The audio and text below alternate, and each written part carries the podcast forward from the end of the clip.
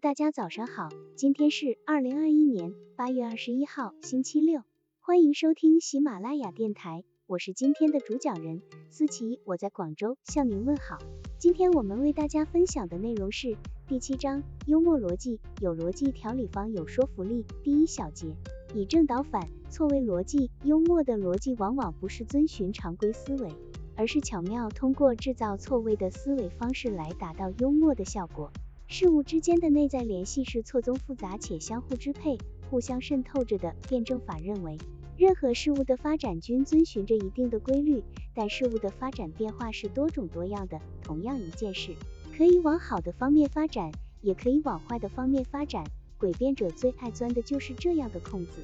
有人说，拥有幽默口才的人最大的本领，就是能够以事物的因果奇说来战胜对方。因此，无论在什么样的对象面前，他总是可以三难不倒者自居。正反数是将两件以上的事物的性质、范围、作用等进行定量或定性的对比分析，从而取得胜利的方法。正反数运用于语言场合时是迅速摆脱困境、克敌制胜的好方法。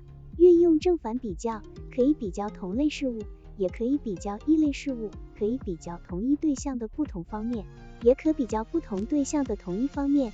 可以是纵向的比较、横向的比较、现状的比较、历史的比较，也可兼而得之。但不管哪种比较，都应该特别注意比较事物的强烈反差，造成鲜明的对比，这样才能取得良好的效果。齐威王二十四年，魏惠王与齐威王一起在郊外打猎，魏惠王带着几分夸耀的语气说：“你们齐国可有什么奇珍异宝吗？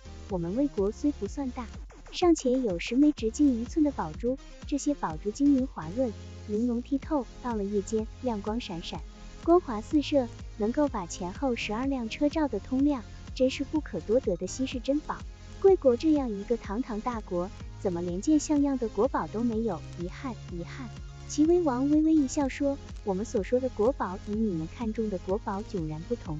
我有一个名叫谭子的大臣，现在镇守在南城。”他恪尽职守，爱兵如子，夜不卸甲，使得强悍的楚国人不敢骚扰我国的南部边疆。我有一个名叫叛子的大臣，带兵在高唐驻防，他办事异常精细，防范特别严密，使得赵国人不敢在我国的河流里撒网捕鱼，为国家赢得了一大笔渔业收入。我有一个名叫钱夫的大臣，被派去治理徐州，他文武并用，恩威并施，使得燕国。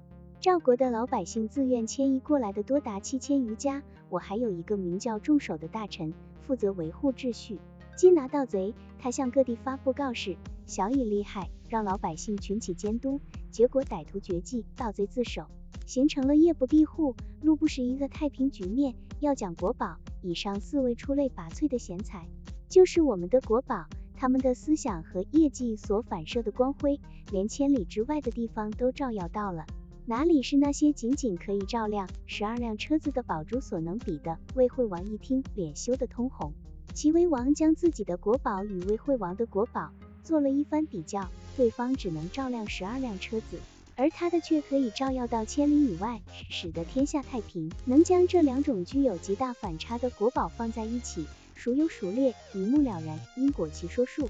所谓因果奇说术，就是抓住事物与事物之间因果联系的可变性作为突出的变点，来否定或悖论对方某一个观点的一种说话技巧。语言的灵活反应是因果奇说之根本。当你碰到一些爱钻牛角尖的人，如果缺乏这种语言反应能力，你很可能就要吃亏。因为钻牛角尖者的语言和思维往往是不按规律走的。其实，你只要掌握了辩论的因果奇说术。